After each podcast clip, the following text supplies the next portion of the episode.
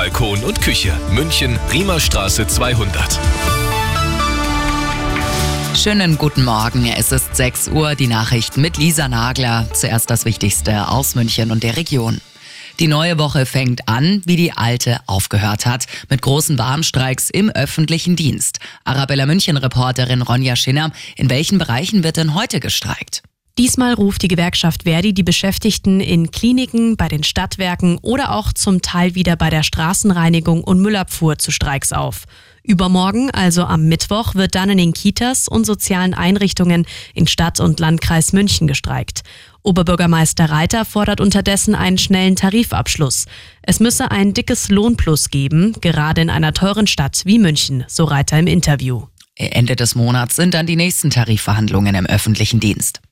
Es knirscht in der Ampel in vielen Bereichen. Trotzdem lobt Kanzler Scholz die bisherige Arbeit seiner Regierung. Das hat er bei der Kabinettsklausur auf Schloss Meseberg betont. Streit in der Ampel gibt es aktuell vor allem beim Thema Verkehr. Darüber werde weiter intensiv diskutiert, so Scholz. Heute geht die Klausur nahe Berlin zu Ende.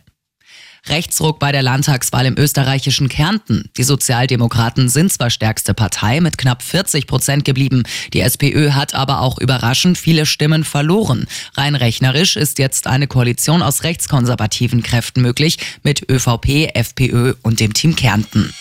Und das ist sonst noch los in München und der Region.